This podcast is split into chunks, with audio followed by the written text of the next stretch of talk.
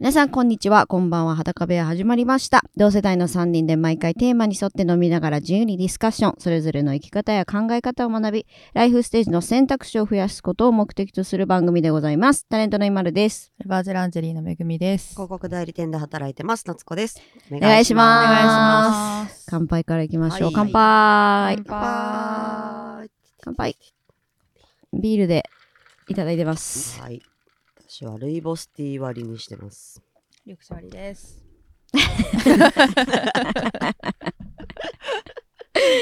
あー昨日も飲んでたからね。はい私たちね。ですねうんお祝い事があったんでね。おね、お友達のね、うん誕生日でね。うんさあ今日はですね 先日私がちょっと絵本をいただきまして、うんえーラブピースクラブというあのもともとはメグに教えてもらったんですけど、うんうんえーいろんなね結構フェムテック商品だったりとかうんをたくさん、結構90年代からねもうずっとやられている。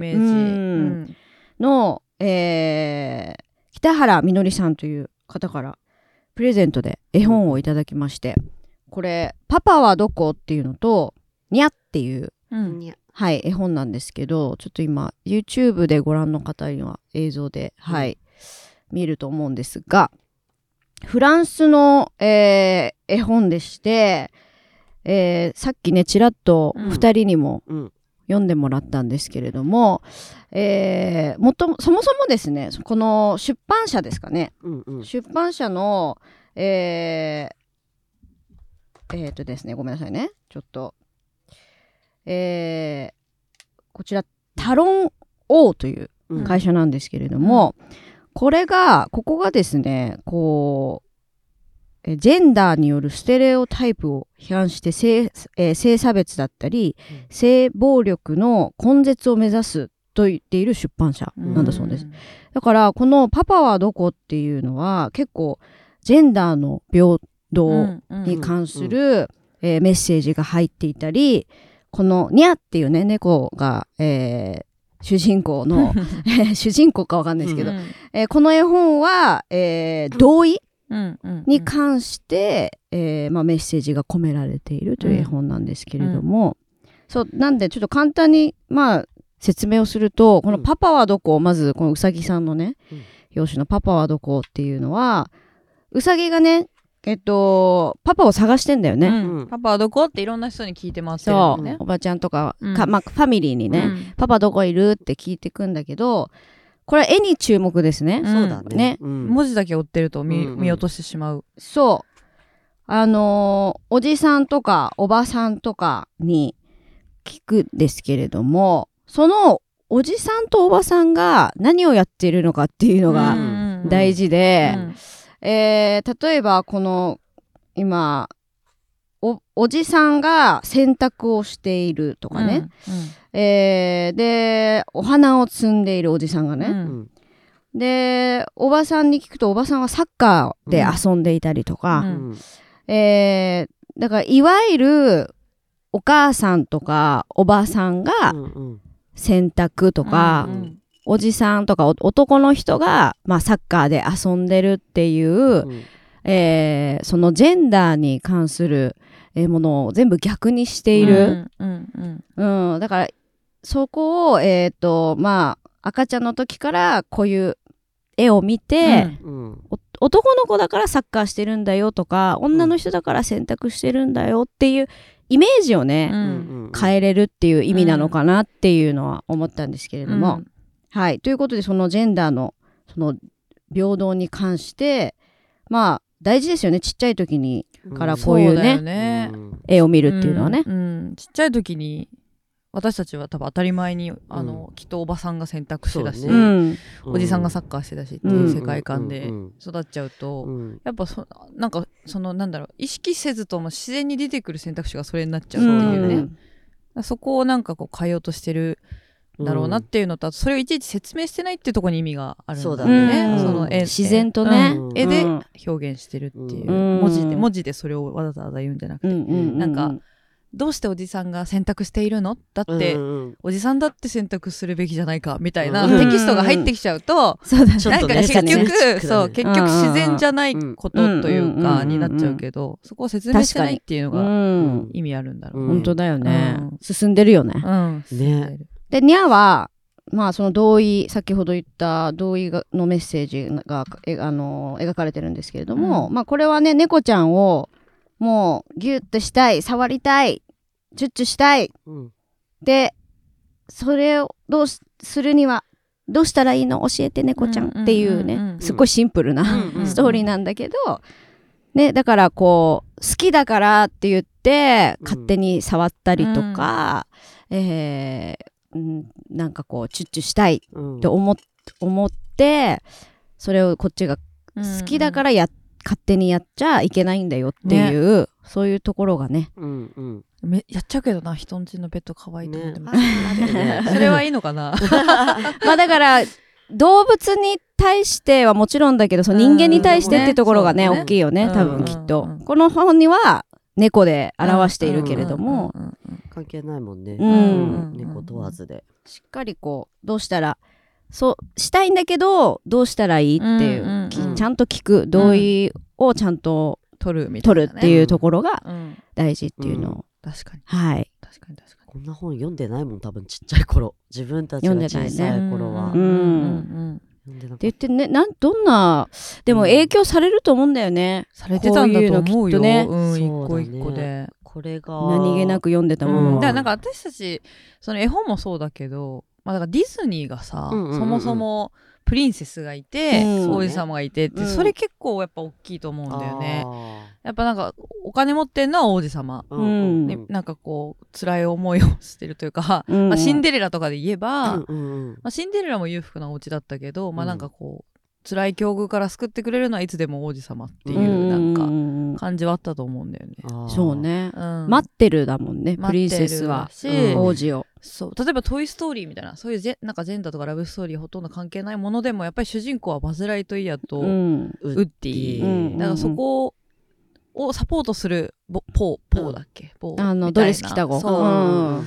らなんかこうでそのちょっと後にジェシーが出てくるじゃん。うんうん。うんツーで出てそくるねれあれってもう結構うちら大人だったと思う。から、あの辺からちょっとねディズニーも意識変わってたんだと思うんだけど、うん。そうだね。なんかやっぱりねメンズライクなものが主人公になりがち、うん。まあプリンセス系はちょっと逆主人公は逆だ。けど、まあなんかこういつでも展開を変えるのはメンズっていう感じの。うん世界だった気がする、あからそういうそういう刷り込みはだからあったと思う。し、うんうん。そうだね、ううん。だからまあ前も裸部屋でも話したかもしれないけど、やっぱなんか女の人って結婚するものなっていううんはいはいはい。かゴールみたいなうんしかもなんかそのなんか勝手に植え付けられてた気がする。見出されてね、うん。見出されて嫁に行くみたいなね。うん。そうそう行かせていただくみたいなうん。スタンスっていうかね、っていうイメージはあるよね、うんなんかみんなおしとやかでみたいなね、うんうん。うんいやディズニーは本当に変わったよね、変わったとうん。女の子が主人公だし女の子が戦うし、ううんんうん。うん、でそう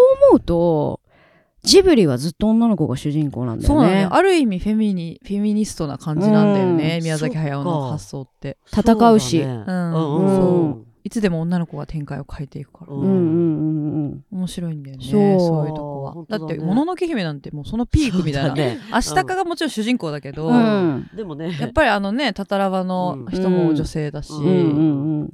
すごいよねそう考えると、リーダーがね、うん。そうそうそう。ただらばの女の人全員なんか銃持ってうん確か戦うよね、男は使えないんだから下がってろみたいな。ね感じよ、うん。そうあの世界いいよね世界観ね、だから私この間ディズニープラスで「ストレンジワールド」っていう最新のやつなのかな、なんかディズニー100周年の記念作品みたいなやつなのかな。なんかオープニングがちょっと違う感じだったんだけど、なんかほらでシンデレラ城がこう出てきて、うんそうそう。あれ裏側見たことないでしょ？ない。ない。シンデレラ城のこっちからでしょ？その正川沿いからこう行くでしょ？そうだねあの裏から始まりますえええー、そこ見たい。で私びっくりしたの最初。えこれなディズニーだよねって思思いながらオープニング見てて、うんうんそしたらこうバーッとなんか滝を登っていくとあ。っていうオープニングで。ちょっとまあそれもも感動するんでぜひ見てほしいんだけど、うんうんまあ、ストレンジワールドを見ました。で私前情報ゼロで見たのね、うん。どういう話かもわからないっていう感じで見て、でなんか私いつもディズニープラスのディズニー作品見るときは、なんか英語の勉強をしようと思って、うんうん英語字幕英語で見るのよ。はいはいはいはい。だから、うんストーリーわかんないから、うんうんその多分話のストーリー自体私正直そんなにうんうん。6割ぐらいしか分かってないと思うんだけど、うん設定に驚いたんですよまず。うん。っていうのがその、まあ、家族ある家族の話ででお父さんが小さい時に、まあ、冒険家のお父さんのもとで一緒に冒険をしている、うん。なんかちょっと近未来なのかちょっと架空の世界の話なのか、で新しいエネルギーエネルギー源を探しに行くぞみたいな感じで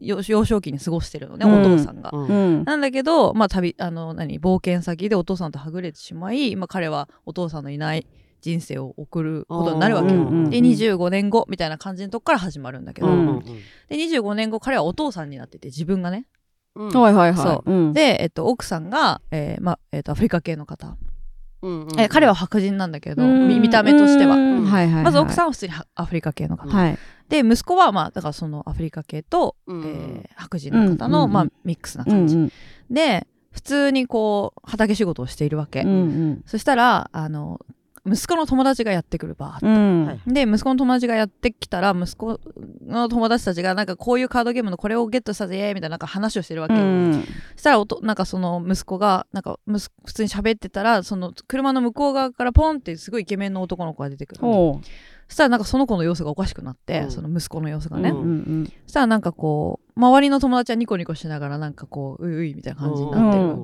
でおでも私からするとおっていう展開だったんだけど、うんうん。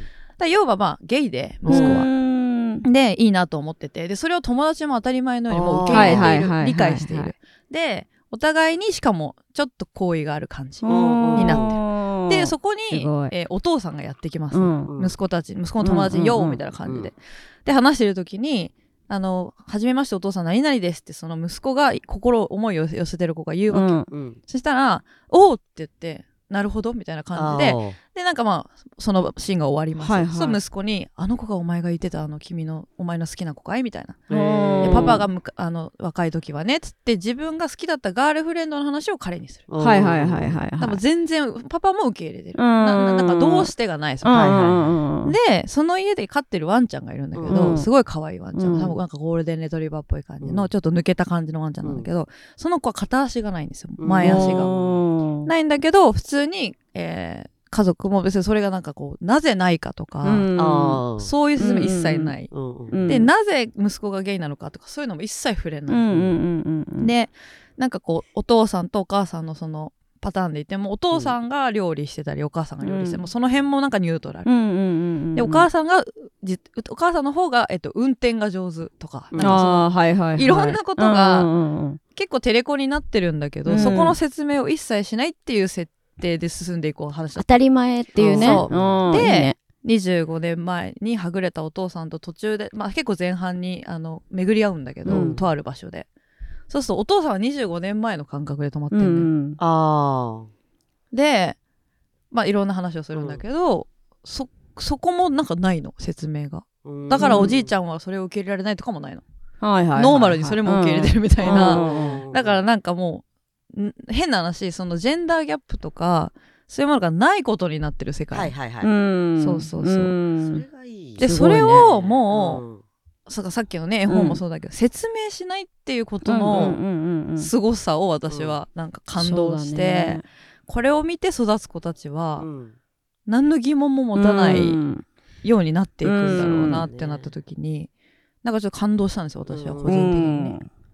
確かにね。そう。今はあえてまだ説明してるじゃん。そうこういう。そう人もいるんだだよみたいな。ついにゲイのキャラクターが出てきうたん。わーだもんね。そうそうそうそう。一切ない。うん。うん。うん。ですよね。素晴らしいですね。ねそう見たいわそれ。うんうんうん。そう。だから、まあちょっと私ストーリーはねそんなに分かってないんだけどその事情が分かってないけど、英語字幕だったからね。そうそう、ん。でもなんか多分いろいろんなメッセージは散りばめられてるけど、うん。多分見つけ普通に見てたら普通に見れちゃうんで、うんそういう意味ではなんかこう見つけていくのも一一個だし、うん。もうないものとして見るのももちろん面白いのかなと思いながら、やっぱディズニーは毎年毎年アップデートしてくるなって、ねえその前もねね。ラーヤと竜の、ラーヤ。うんあれも女の子じゃん、ほぼほぼ全部のメインがとか敵味方とかの境界線ももはやないみたいな作品なんだけうど、んあすごいよあね。ディズニーって言ってたら、やっぱまた超えてきた超えたね。と思って 素晴らしい。そう。だから大事なんだと思う。本当に彼らはそれをなんか背負ってやってますって感じがすごいなんか伝わってきてうんだからこういう絵本とかもねうん。最初に目にして最初にこそうだよ。うあれするものだから。スポンジ状態じゃん子供の脳みそなんてうんそうださ、よね。もうどんどんどんどん吸収して吸収していく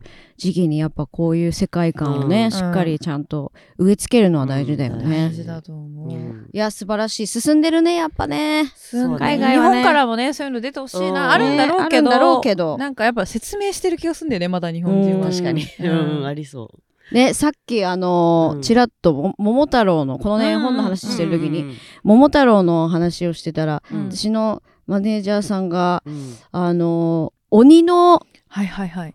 子供の目線の退治されちゃった側のね、お話ありますうん。うん。よっていう話をして、うん。でちょっと調べたんですけど、うんこれねあのー新聞広告クリエイティブコンテストっていうのがあって、うん。そこであの受受賞した多分広告うん。なんですかね、作品がうん。うん。ありまして、これもキャッチコピーがですね「僕のお父さん桃太郎というやつに殺されました」という、ん。えーキャッチコピーのポスターがあるんですよね。うんでそのまあポスターなのかな、キャッチコピーが書いているポスターの下に、えー一方的なめでたしめでたしを、うん。えー生まないためにうん。広げようあなたが見ている世界と書いてあってはい。まあだからなんかいてててって感じ。いてててって感じ。桃太郎を私たちは普通に読んでて、うん。桃太郎を、まあ鬼という敵をうん。ね、やっつけてめでたしめでたし、うん。だったけれどもいや鬼には実は子供がいて、うん。いやそうだ子供からしたらめでたたしめでたしじゃないですよっていう、こっちの目線を描いているっていうね。まさに戦争がそうだもんね。どんなそれぞれの国の正義があって、うん。戦ってるものそれぞれに家族がいてっていう、うん。どんなにや、ね、野蛮な行為をした人でも家族はいるかもしれないしね。ね本当だよね。なんであのなんかこういう絵本とかもどんどんちょっとあの見つけたら紹介していきますねうんうんうんうん。ぜひ皆さんもパパはどことにゃんもねちっちゃいお子さんがいらっしゃる方は、ぜひチェックしてみてください。ははいい。さあということで、えー本日はここまででございます。また次回お会いしましょう。バイバイ。バイバイ